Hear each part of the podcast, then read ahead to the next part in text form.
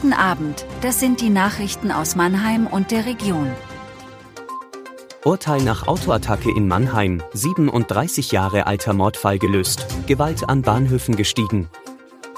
Im Prozess um die Autoattacke in der Renania-Straße in Mannheim-Neckarau ist vor dem Mannheimer Landgericht das Urteil gegen Stefan G. gefallen. Der Mann muss dauerhaft in eine Psychiatrie.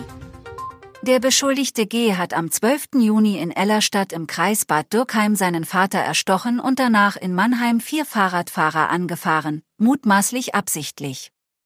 Ein Ehepaar ist bei der Autoattacke gestorben, ein 57-jähriger lebensgefährlich verletzt worden, ein 32-jähriger nur leicht.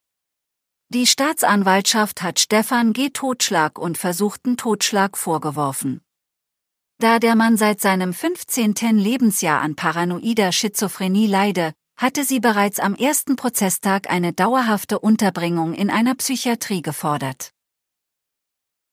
Ein 37 Jahre alter Mordfall im Kreisbergstraße ist geklärt. Im Juni 1986 verschwindet die 15-jährige Jutta Hoffmann aus Lindenfels. Die Schülerin hat den Nachmittag mit Freunden im Freibad verbracht und macht sich am frühen Abend auf den Heimweg. Ihre Strecke führt durch den Wald. Dort wird Jutta Hoffmann das letzte Mal lebend gesehen. Erst zweieinhalb Jahre später, im Februar 1988, finden Spaziergänger ihre Leiche. Die 15-Jährige wurde vergewaltigt und dann ermordet. Mehr als drei Jahrzehnte suchen die Ermittler nach den entscheidenden Hinweisen auf den Täter. Zuletzt hat sich eine sogenannte Cold Case Einheit des Hessischen Landeskriminalamtes damit beschäftigt. Diese versucht, ungeklärte Kriminalfälle mit neuen Ansätzen zu lösen. In der vergangenen Woche wird der Fall Jutta Hoffmann dann in der ZDF-Serie Aktenzeichen XY ungelöst präsentiert. Durch die Sendung meldet sich eine Person bei der Polizei, die eine wichtige Zeugenaussage machen kann. Die Aussage ist das letzte Beweismittel, das noch gefehlt hat. Die Spur führt zu einem 61 Jahre alten Mann, der bereits mehrfach unter anderem wegen Sexualdelikten verurteilt worden ist. Der Mann aus Bensheim befindet sich in einem psychiatrischen Krankenhaus in Norddeutschland. Trotzdem wird er dem Ermittlungsrichter in Darmstadt vorgeführt. Gegen den 61-Jährigen wird Haftbefehl erlassen. Der Fall Jutta Hoffmann ist geklärt nach fast 37 Jahren. Die Gewalt an Bahnhöfen in Baden-Württemberg ist zuletzt sprunghaft angestiegen. Es gab beinahe doppelt so viele Eigentumsdelikte. Gewaltdelikte gab es um die 40 Prozent mehr als in 2021. Das Bundesinnenministerium verweist als mögliche Erklärung auf das Auslaufen der Corona-Regeln. Stuttgart ist im Südwesten der Bahnhof mit den meisten Gewaltdelikten, noch vor den Bahnhöfen in Mannheim und Freiburg.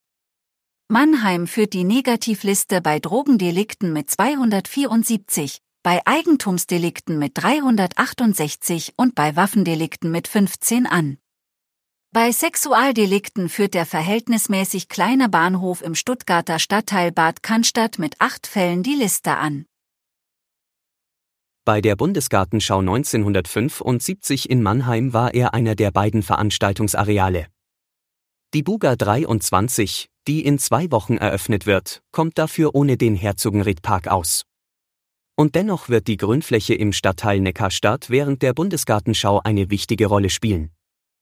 Die Stadt Mannheim geht davon aus, dass in der Zeit besonders viele Leute den Park besuchen werden.